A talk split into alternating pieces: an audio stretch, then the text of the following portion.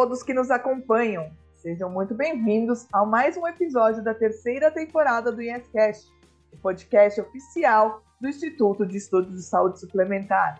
Eu sou Larissa Hack, assessora de comunicação do IES, e seguirei junto com vocês no episódio de hoje.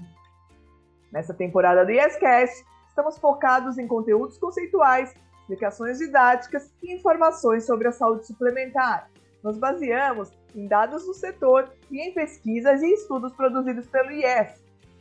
Além disso, convidamos especialistas para trazer informações atualizadas e nos explicar sobre como esse complexo sistema é estruturado e funciona.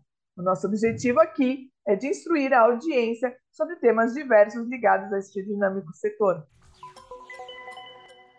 No episódio anterior, falamos como funciona a contratação e o cancelamento dos planos de saúde. Convidamos um especialista no tema, Marlos Kerliani, que é advogado e professor e atua nas áreas de direito em saúde e direito do consumidor. Ele deu dicas e trouxe informações muito relevantes para a nossa audiência. E neste episódio, seguimos com ele, mas agora vamos falar sobre direitos e deveres dos beneficiários e das operadoras de plano de saúde. Mas antes de começarmos, convido você que tem interesse em conhecer mais sobre a saúde e o sistema suplementar a ouvir os episódios anteriores e acompanhar esta temporada do ISCast. Peço também que, caso esteja acompanhando nosso podcast pelo YouTube, deixe seu like, ative as notificações e também nos siga na sua plataforma de áudio preferida. Marlos, seja bem-vindo novamente ao ISCast. Obrigada por seguir conosco e contribuir com sua experiência sobre esse setor que é tão importante e complexo. Para começar no tema de hoje, direitos e deveres dos beneficiários, você poderia nos falar um pouco sobre como funciona o setor da saúde suplementar e também o sistema de planos de saúde? Mais uma vez, agradeço a oportunidade de estar presente aqui para falar um pouquinho sobre o, o, direito do consumidor envolvendo a saúde suplementar, essa relação jurídica que eu sempre falo que é muito complexa. E essa complexidade você vê justamente nisso, quando você olha o mercado, quando você olha essa dimensão que tem a saúde suplementar. Hoje, particularmente, ela atende um quarto da população brasileira. Então, somos 48 para chegando a quase 50 milhões de brasileiros é, que não querem estar sendo dependentes do sistema único de saúde procuram então e querem estar presentes aí nessa, nesse setor que é a saúde suplementar.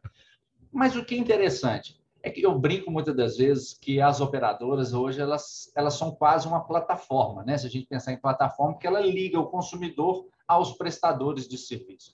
Ela faz o que? Ela faz uma administração, né? Desse e, e de quem que é o recurso? É só do consumidor. Quem banca tudo não é a operadora, né? Quem banca somos nós, todos os consumidores ativos, é que estamos pagando essas mensalidades, essas prestações. Então, vai para um fundo. Esse fundo mutualista, esse fundo coletivo, serve para pagar aqueles prestadores que as operadoras contratam. E essas, essas prestadores, eles têm o quê? Nessa cadeia de consumo, ela tem ainda o quê? Os fabricantes é, desses insumos, é, dessas hortas, dessas próteses, de todos os materiais que são é, dentro. Imagina no hospital tanto de material hospitalar que são necessários é, para fazer o atendimento ao consumidor. Então, toda essa cadeia, né, ela, ela começa com o consumidor pagando e o, a operadora administrando todo esse, esse fundo aí para que as pessoas tenham um atendimento de qualidade. Muito obrigada, Mano, por essa explicação. É, então, vamos, vamos entrar mais no tema de hoje. Você poderia elencar aqui quais são os principais direitos dos beneficiários e os deveres também?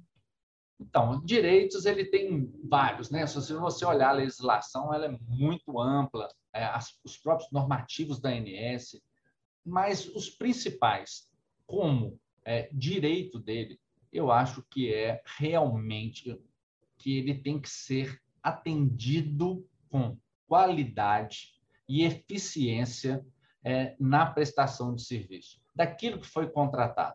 Então, se a operadora falou, ah, eu tenho eu, eu, eu, estou aqui querendo exercer essa atividade econômica na área de saúde suplementar. então eu vou cobrir o rol. Ela tem que cobrir, mas obedecendo os prazos de garantia, obedecendo, tendo, tendo prestadores de qualidade. Então, ele, ela tem que observar esses prestadores, ela tem que fiscalizar esses prestadores para que o consumidor possa ter essa, esse direito dele de ter um bom atendimento na melhor medicina baseada em evidências possível. Então, é isso que se procura.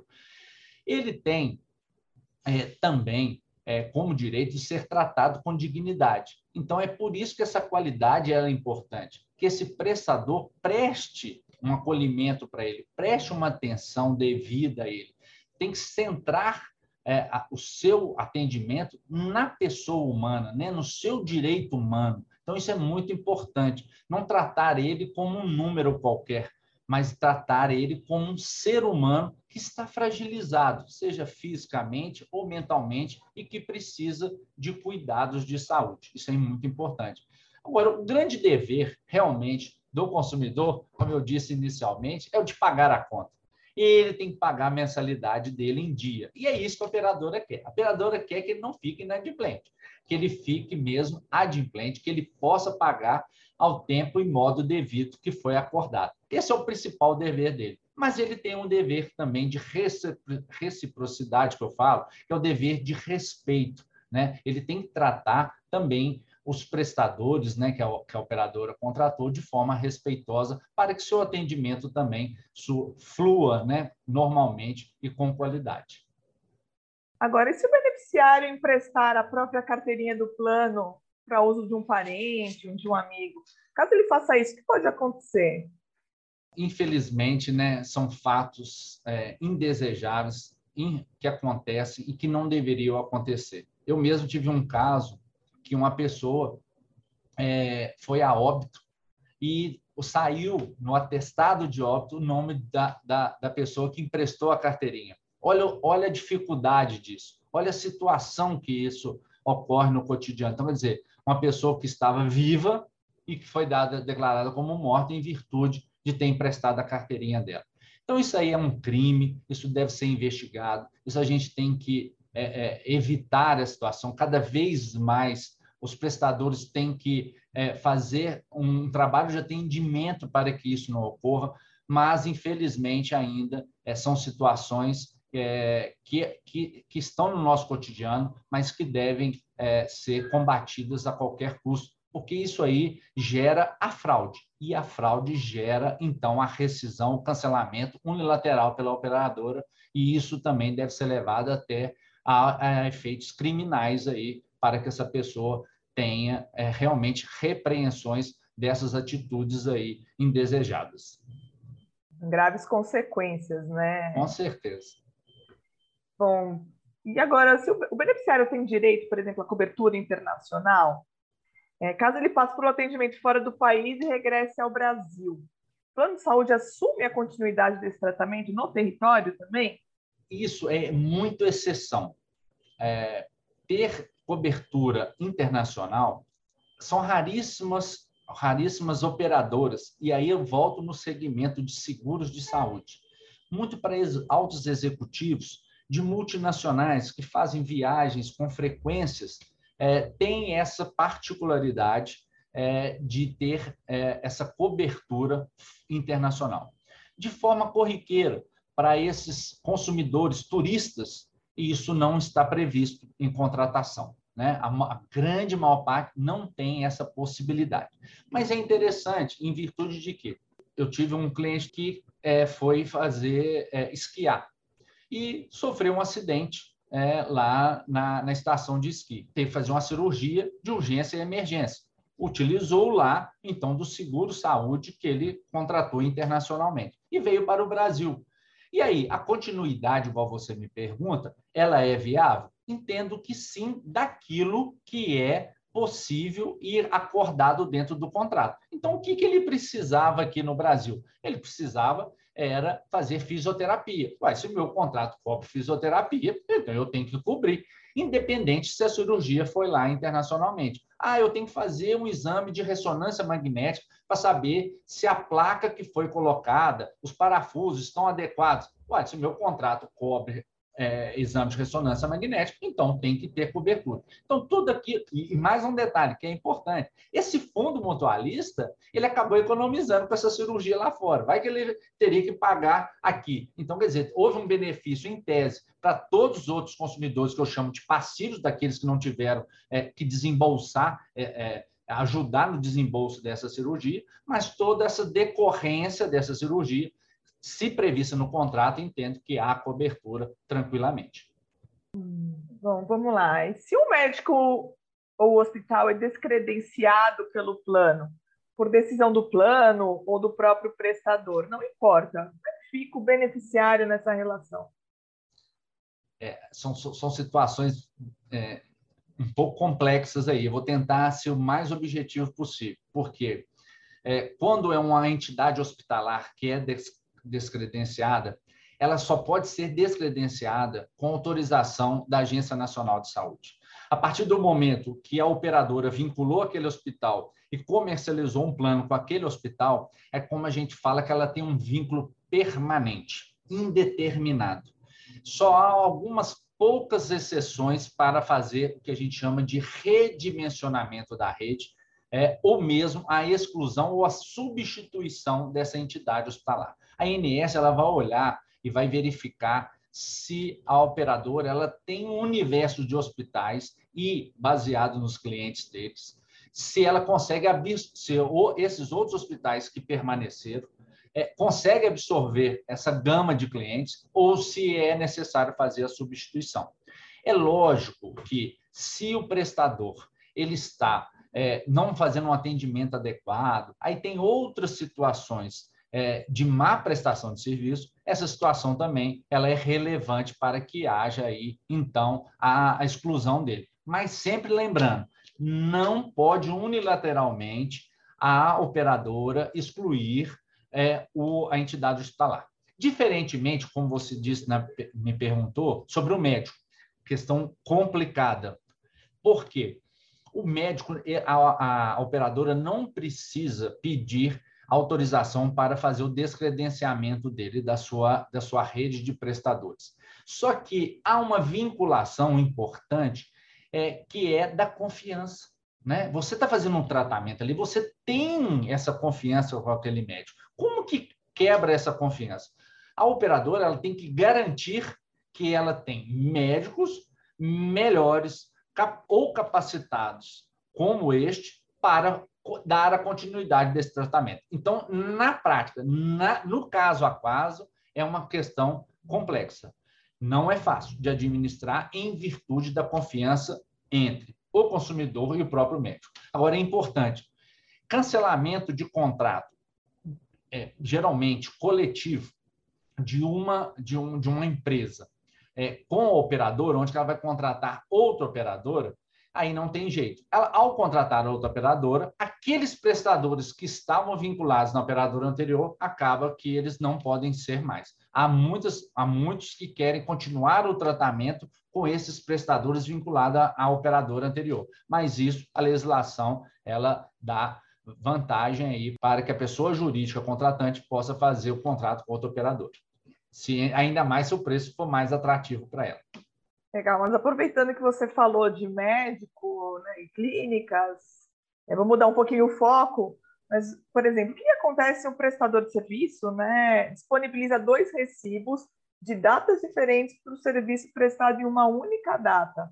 Essa prática já foi identificada para requisição de dois reembolsos. Né? Isso pode. Como isso pode ser qualificado e quais são as consequências no relacionamento entre a operadora e o beneficiário nessa situação? É, é uma prática ilegal, né? é um estelionato, tem consequências penais. Então, assim, é, se aí numa investigação, que infelizmente, tem que, igual você disse, ah, se caracterizou isso. Então, entendeu-se que houve o conluio entre o consumidor, porque ele acabou recebendo esses dois recibos, sabendo que não era é, adequado isso, porque ele só teve um atendimento. Então, houve o conluio entre esse consumidor e o prestador que forneceu esses dois recibos. Em virtude disso, então, caracteriza também a fraude. Caracterizando a fraude, Então, ele tem as consequências de ser excluído do plano, do plano, mas tem as consequências aí, mais uma vez, penais, porque isso é crime. E crime, as pessoas têm que pagar pelos crimes que cometem. Né? Então, aí, o, o, o, o prestador ele vai ser descredenciado, o consumidor ele vai ser excluído do plano e ainda pode repercutir nas sanções penais para essas, essas pessoas, físicas e jurídicas. Bom, Marlos, vamos agora mudar um pouquinho de novo. O contrato, né, ele é assinado por duas partes. Então, no caso, as operadoras de planos também têm direitos e deveres. Poderia nos falar um pouquinho sobre quais são eles? Contrário ao senso que a gente falou do, do consumidor, né, a operadora ela tem mais deveres do que direitos, né? Ela tem que ter essa possibilidade de receber, então o direito dela é de receber, então é um direito é, receber a, a, mensalidade, mas os deveres dela que são importantes. É o dever mesmo de prestar o serviço, de garantir o atendimento, esse, que esse atendimento vai ser feito dentro do prazo estabelecido. Ela tem que eleger, ela tem que fiscalizar, ela tem que é, é, é, monitorar toda a sua rede. Ela tem que entender por que essas reclamações são feitas contra ela, por que estão sendo feitas e corrigir esses erros. Né? Ela tem que prestar informações para que não sejam dúvidas, sejam transparentes para o consumidor, para que ele possa entender a real dinâmica, os efeitos dessa prestação de serviço. Então, é, esse acolhimento do consumidor, de saber é, é, dizer o não para ele quando ele não tem cobertura, isso tudo são formas é, para minimizar o conflito, porque hoje nós vivemos em conflitos é, na saúde suplementar. O consumidor quer tudo e a operadora entende que só pode dar até o que o órgão regulador é, determina. Então, isso aí gera um conflito de entendimentos que tem que ser é, desmistificado, tem que ser é, aclarado para todas as partes, no intuito de ter uma é, justiça contratual adequada. É isso que se espera, porque eu estava vendo o Conselho Nacional de Justiça, em números, divulgou agora, que nós tivemos é, entre é, 2020, olha para você ver, até setembro de 2022, mais de 250 mil processos novos na saúde suplementar. É algo incompreensível. É, tem uma legislação específica, tem um órgão regulador específico, mas o mercado é conflituoso. Algo há de errado. Não se estão se entendendo. E deve ter um diálogo despido aí de, de armaduras, despido mesmo é, de interesses, para achar um senso comum que seja salutar e mitigar essa judicialização. É, bom, a gente viu aí realmente, né? Tem uma judicialização muito grande. É um sinal de que a relação entre o consumidor e a operadora, né, o beneficiário e a operadora, ele não vai bem. Então, se algo não vai bem nesse relacionamento, além da justiça, quem o beneficiário pode procurar? Onde, né, onde ele pode ir? A quem ele deve recorrer?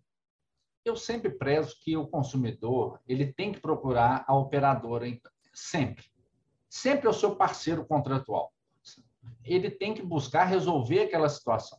Agora, se infelizmente ela não teve a capacidade ou mesmo deu a negativa, ele pode procurar os órgãos de defesa do consumidor. Nós temos PROCONs municipais, estaduais, né, espalhados aí pelo Brasil, que podem auxiliar é, na leitura é, desta reclamação.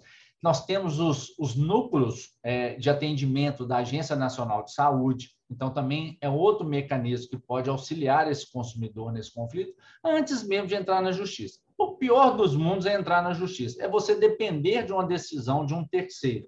O negócio é resolver. Mais uma vez, eu acho que as pessoas é, precisam, é, e aí os órgãos públicos precisam melhor de um diálogo melhor para que a gente possa determinar as, as regras. Porque hoje as decisões judiciais acabam é, é, dando uma conotação que tem-se o direito a tudo. E isso está sendo ruim. Então, as pessoas estão buscando o direito dela na justiça por uma, uma, um posicionamento judiciário que é conflituoso, olha que interessante, de um outro órgão estatal, que é o agente regulador específico e próprio técnico para essa relação jurídica de consumo. É, acho que vai ter muita mudança ainda agora, né, com essas decisões em relação ao rol da, da ANS. Vamos aguardar, né? Teremos atualizações né, nessa relação aí entre operador e beneficiário. Bom, Marlos, muito obrigada. Foi um prazer tê-lo conosco novamente. Nossa conversa foi muito esclarecedora. Eu gostaria de convidá-lo agora a fazer as suas considerações finais sobre esse tema.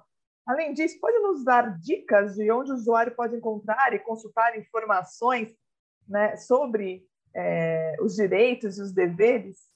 Eu recomendo sempre o portal da ANS, lá tem o espaço do consumidor, é muito, muito didático, né? É, os órgãos de defesa do consumidor é, também disponibilizam cartilhas né, ilustrativas é, de fácil é, é, compreensão do consumidor sobre os seus direitos.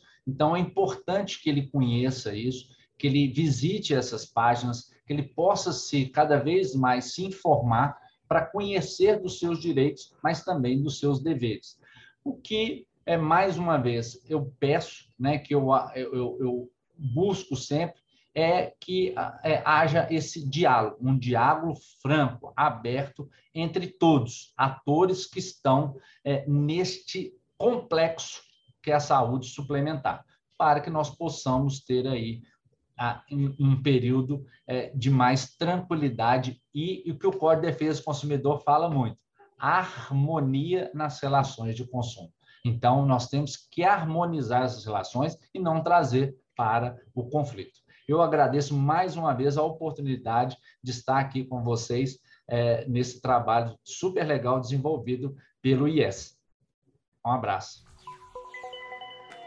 Bom, chegamos ao fim de mais um episódio do IEScast, o podcast oficial do Instituto de Estudos de Saúde Suplementar.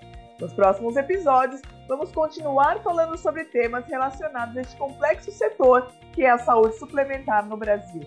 O IEScast tem novos episódios todas as terças e sextas-feiras e pode ser acompanhado na sua plataforma de áudio preferida e também no YouTube do IES. Muito obrigado a todos que nos ouviram e até o próximo episódio.